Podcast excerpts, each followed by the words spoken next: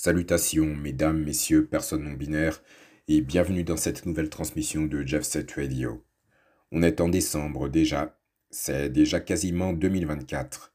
Je dis ça depuis des années, mais je ne cesse jamais d'être choqué par la vitesse meurtrière du temps qui passe.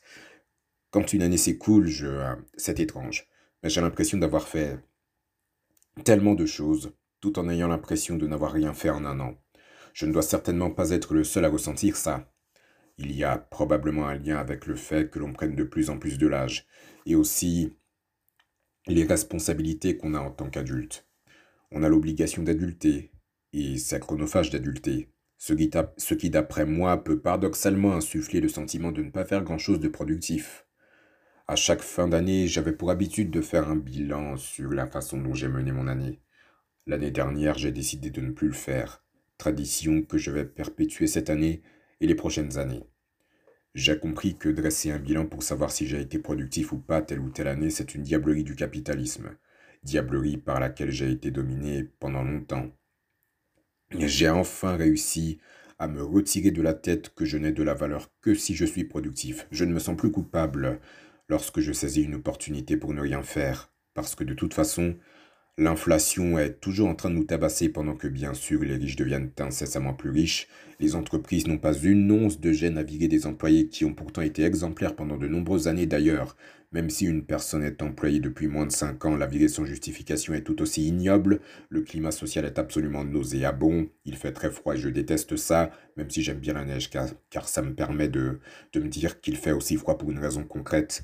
Ce gouvernement de tâcherons continue de bulldozer nos acquis sociaux. Bon, je ne souhaite pas non plus tomber dans le nihilisme plat, dire que plus rien n'a de sens, car j'ai envie de continuer de croire qu'un jour je verrai un tout autre monde, plus juste, plus humain, avec une économie au service de l'humain.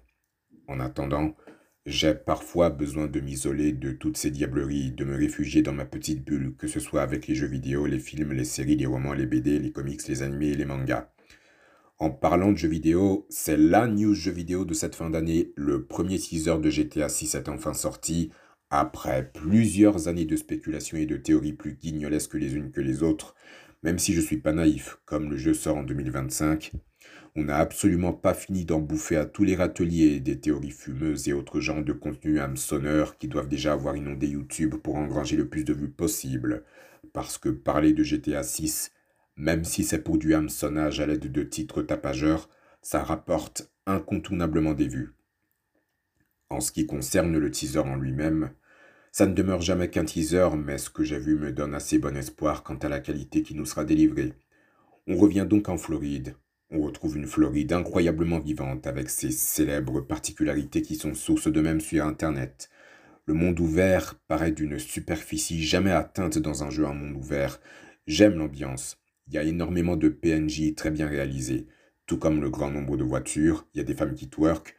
On dirait que les réseaux sociaux, les réseaux sociaux pardon, seront mis en avant. Surtout ce qui dans le jeu sera l'équivalent d'Instagram et de TikTok. Probablement pour cibler les joueurs et joueuses de la Gen Z, qui étaient en pleine adolescence quand GTA V est sorti en 2013. En 2013. Je trouve que, que c'est une bonne initiative. Il faut faire avec son temps. Apparemment, on pourra incarner deux personnages principaux, un homme et une femme qui sont en couple. Je dois dire qu'ils ne se sont pas mouillés en laissant possiblement le choix entre incarner entre, entre un homme et une femme, car il y a lieu de penser qu'Internet aurait été saturé par le mot woke si on avait pu incarner une femme uniquement. D'ailleurs, euh, j'ai déjà vu, évidemment, moult personnes, ou plutôt devrais-je dire moult hommes, se plaindre du fait que l'on pourra incarner une femme, donc bon. En tout cas, on dirait que l'histoire de ce couple dans GTA 6 est une redite de celle de Bonnie et Clyde. Reste à obtenir plus de précision au fur et à mesure des nouvelles informations qu'on aura à l'avenir. Il ne fait guère de doute que ce jeu dévorera l'année 2025 sans rencontrer de résistance, sauf si Kingdom Hearts 4 sort aussi, le seul jeu qui puisse matcher GTA 6 en termes d'engouement. Je ne dis pas du tout ça parce que Cash est ma saga vidéoludique de cœur. Si effectivement cette hypothèse devient réalité, il faudra que Rockstar réfléchisse à repousser GTA 6 en 2026. Oh, ça rime. Sinon, en ce moment, des mangas, j'en lis pas tant que ça. Les seuls que je lis, c'est One Piece, My Hero Academia, Jujutsu Kaisen, Chainsaw Man, Black Clover, One Punch Man, Berserk et Dragon Ball Super. Ce n'est pas un nombre très élevé, et encore actuellement je lis 7 mangas techniquement, étant donné que Black Clover est en pause depuis quelques mois. Tant mieux pour l'auteur qui a pu reprendre, euh, qui a pu prendre un repos bien mérité, quand on sait à quel point le métier de mangaka est énergivore physiquement et mentalement. En y pensant, c'est incroyable. Quand tu débutes comme mangaka, t'es obligé de charbonner sans compter pour te faire un nom, ce qui n'est d'ailleurs même pas garanti.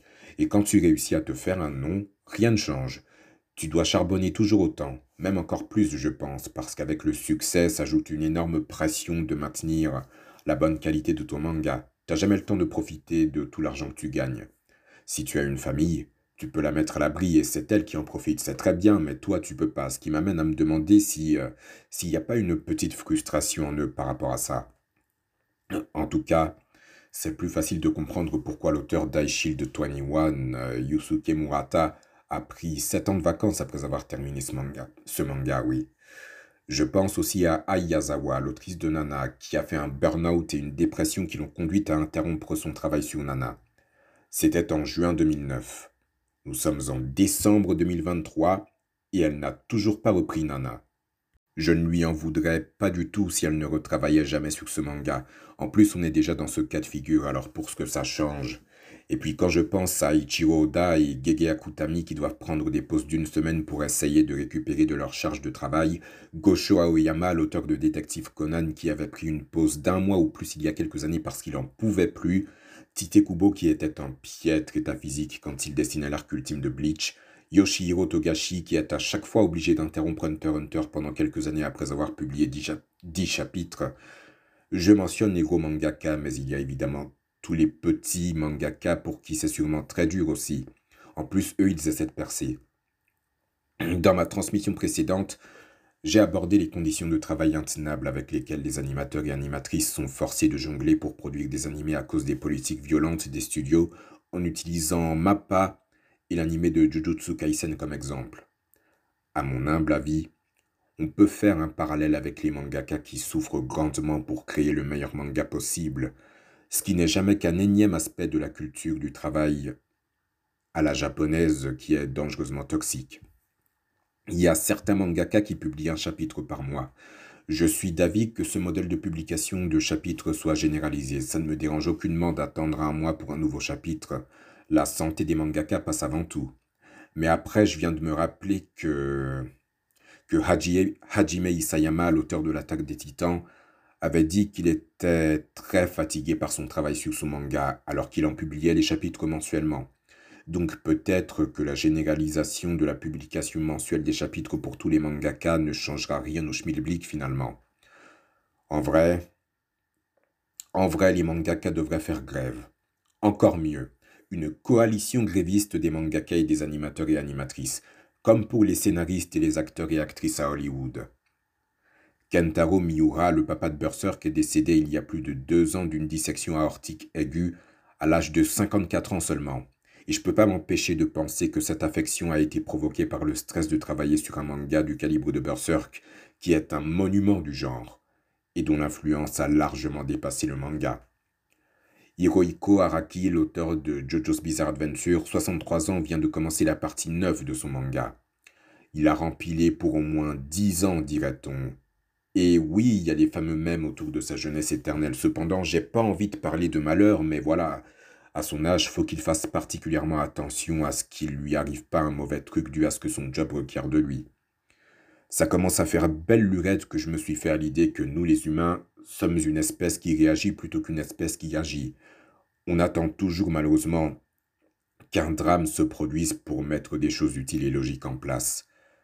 Du coup, s'ils attendent qu'il arrive malheur à Araki ou à Ichiro Oda, père de One Piece qui n'a que 48 ans pour, euh, pour mettre des choses en place. Non, ne parlons pas de malheur, non. Ce serait plutôt au mangaka aux mœurs douteuses qu'il devrait arriver malheur. Ce qui m'amène au sujet principal de cette transmission. Voilà fort longtemps que je ne suis pas allé à Japan Expo. La dernière fois, c'était en été 2019, c'était la 20e édition. Je m'y étais rendu justement pour cette raison. Je n'ai pas ressenti le besoin d'y retourner depuis, non pas que je n'aime plus Japan Expo ou les conventions de ce genre, si ça se trouve j'y retournerai, mais pour l'instant je peux m'en passer. Je parle de Japan Expo car il y a un mangaka qui a fait polémique lors de, de l'édition de cet été. Peut-être que le nom de Ken Akamatsu ne vous dit rien sur le coup. C'est l'auteur de Lovina et Negima qui sont parmi les mangas, ces mangas les plus populaires, surtout Lovina qui a pas mal impacté la génération milléniale. Quand je lisais ce manga, j'étais ado, par conséquent j'étais dépourvu des fonctions cognitives que j'ai maintenant. Avec du recul, quand j'y repense, dans Lovina, il y a des diableries, hein. Il y a des moments vraiment... Hmm, en prenant ça en compte, ce qu'il a dit à Japan Expo ne devrait finalement pas me surprendre, mais quand même, il a abusé le Ken. Et donc, qu'est-ce qu'il a osé déclarer publiquement? Il a tout simplement défendu sans aucune gêne le droit des mangaka de dessiner de la pédopornographie. Il a affirmé que les mangaka avaient le droit d'être des pointeurs, et il ne voit pas le problème. Quand j'ai lu cette déclaration, je vous raconte pas l'écarquillement des yeux que j'ai eus. Hein. C'est curieux. Cela fait presque deux décennies que je lis des mangas, mais je n'avais jamais réalisé à quel point les scènes empreintes de pédophilie étaient normalisées. Autre chose que j'ai réalisé il y a un certain temps. Dans les mangas, il y a quelque chose qui semble passer inaperçu. Enfin, peut-être pas tant que ça, mais c'est quelque chose que je trouve assez dérangeant. Ce sont les personnages féminins qui ont des corps d'adolescentes prépubères. Les mangaka qui créent ce genre de perso féminin utilisent une belle parade en indiquant qu'elles sont d'âge adulte. Dans la plupart des cas, elles ont plusieurs centaines d'années, voire plus de mille ans, mais bon, ma foi, c'est diantrement pratique, ça, je trouve. Cela permet de lever tout soupçon concernant de possibles déviances réprimées. Mais personnellement, je ne peux pas m'empêcher de trouver louche les mangaka qui, qui, dessinent des persos féminins adultes dans des corps de petites filles. Et qui sont en plus des intérêts amoureux de persos masculins chronologiquement et physiquement bien adultes. Il me vient en tête la relation entre un perso féminin et un perso masculin qui entre dans ces catégories. Ce sont des personnages centraux d'un certain manga qui met en scène les représentants des sept péchés capitaux. Ah, pourquoi faire des mystères bêtement Je parle de Ban et Hélène de Seven Deadly Sins. Je peux aussi mentionner Mavis de Fairy Tail. Oh là là là là là, diable de. La relation entre Mavis et Zeref me dégoûte particulièrement parce que biologiquement, Mavis est restée bloquée à l'âge de 13 ans et de sa relation avec Zeref, elle parvient à avoir un enfant qui finit par devenir beaucoup plus vieux qu'elle. Auguste a 115 ans et sa mère est une fillette. Il appelle une fille qui a l'âge d'une collégienne maman. C'est immensément cringe, franchement. J'ai mis l'accent sur Mavis parce que ça a un lien direct avec le sujet que j'aborde, mais même par rapport à Zeref. Le fait qu'Auguste soit physiquement beaucoup plus vieux que Zeref, qui est donc son père, c'est tordu également. Qu'est-ce qui est passé par la tête d'Hiro Mashima pour pondre un truc aussi grotesquement immonde? Déjà que le fait qu'il ait systématiquement donné une poitrine volumineuse au personnage féminin de Fairy Tail me faisait lever un sourcil. En plus, dans Fairy Tail, les moments etchi à la, limite du hentai, euh, on en compte par centaines au moins. Au moins dans Rave, il n'y avait pas ça. D'ailleurs, j'ai beaucoup mieux apprécié Rave que Fairy Tail. Enfin bon, ce qu'il a fait avec Mavis, c'est la goutte d'eau pour moi. La goutte d'eau qui m'a fait conclure que ce mangaka, il a peut-être indirectement exprimé des penchants de pointeur par le biais de Mavis. Une fois sur YouTube, vu une vidéo d'un YouTuber répondant au nom de Turkey Tom, qui illustre l'énorme laxisme du système judiciaire au Japon par rapport euh, aux hommes qui ont une préférence prononcée pour les filles pas encore adultes. Des mangaka étaient concernés d'ailleurs. Il convient de rappeler que Nobuhiro Watsuki, le mangaka derrière Kenshin le Vagabond, a eu des démêlés avec la justice fin 2017 pour possession d'images à caractère pédopornographique. Le nombre de ces images qu'il avait en sa possession était tellement pléthorique qu'à un moment donné, la police avait pensé qu'il était fournisseur.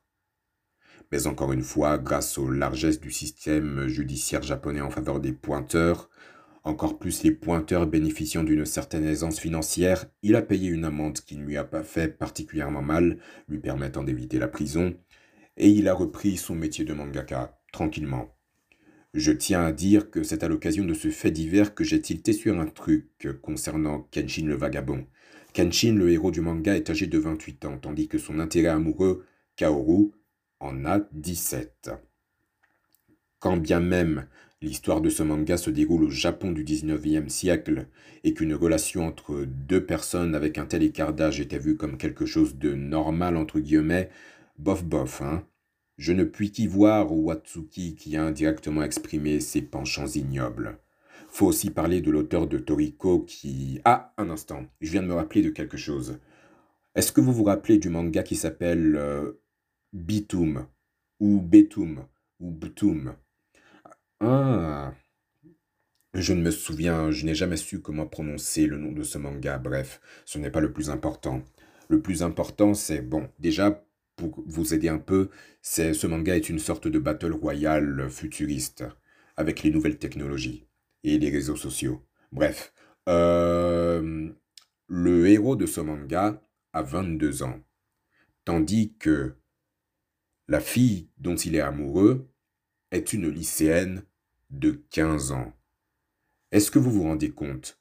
Vous comprenez pourquoi il y a lieu de se poser des questions, pourquoi il y a lieu, il y a lieu de, de, oui, de se demander euh, des choses par rapport au mangaka, par rapport à ce milieu, parce que ce genre d'occurrence arrive un peu trop souvent pour que ce soit une rareté, pour que...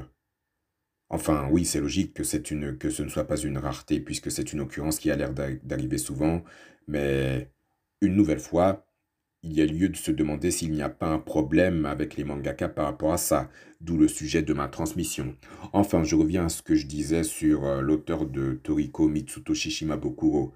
J'ai appris ça bien après avoir fini de lire son manga. Je me suis senti si nauséeux d'avoir apprécié son travail parce que lui aussi est un pointeur en puissance. Le type a payé une fille mineure de 16 ans pour coucher avec, à vomir.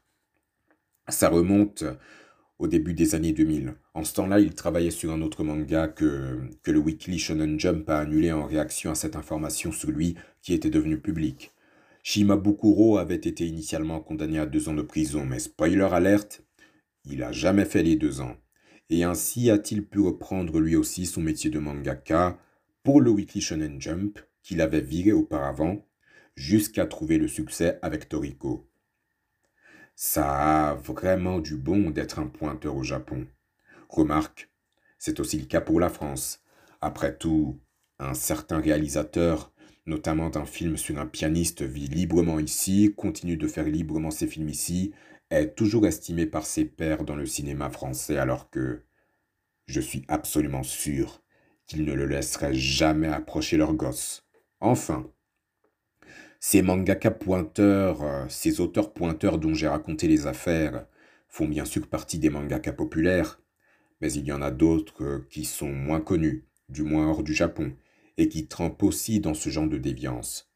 Je crois me souvenir que Turkey Tom parle de quelques-uns d'entre eux dans sa vidéo. Je vais mettre le lien dans la description de cette transmission. J'ai beau trouver suspect les mangaka qui dessinent des persos féminins adultes à l'apparence de gamines, je ne dis pas pour autant que tous les mangaka qui dessinent de tels persos féminins sont forcément comme ça.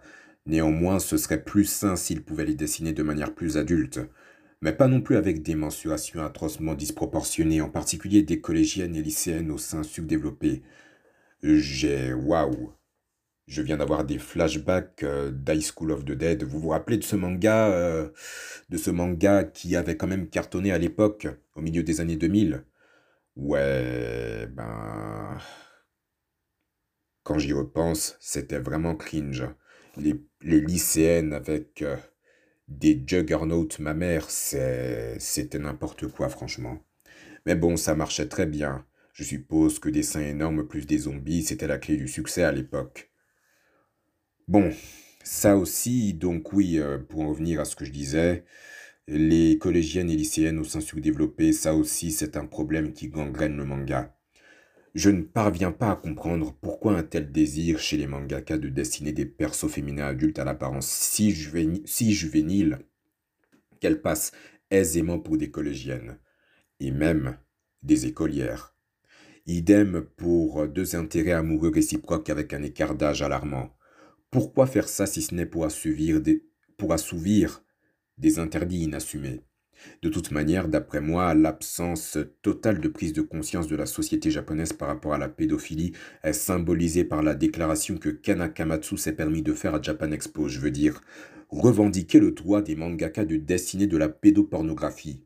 Plaider pour continuer de les laisser être des pointeurs, nous mais on marche sur la tête. Certes, ce n'est pas raisonnable de généraliser.